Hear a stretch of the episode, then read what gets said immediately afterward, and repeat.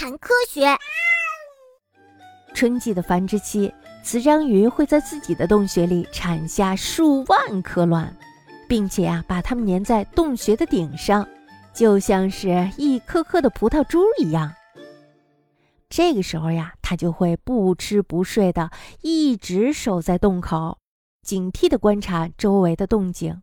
螃蟹啊，小鱼呀，平时都是章鱼的美食，但是对繁殖期的雌章鱼来说，这些家伙呀是无耻的偷卵贼。哦，我明白了，原来是有调虎离山计呀！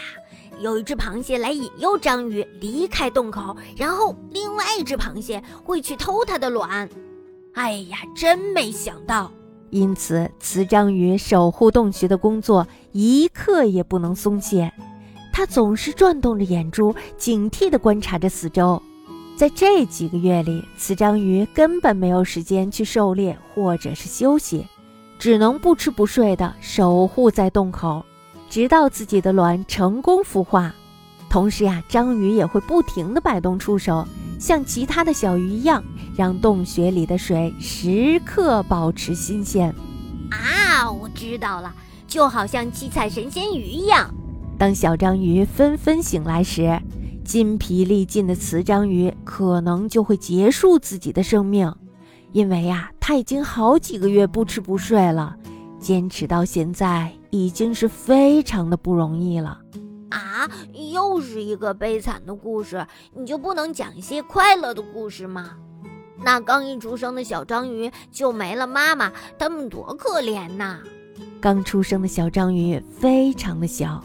因此呢，它们不会沉入海底，它们会像风中的雪花一样，不由自主地随水漂流。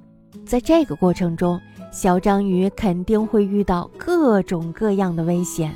呃，但是当他们想到为了自己牺牲性命的妈妈时，他们会不会振作起来呀？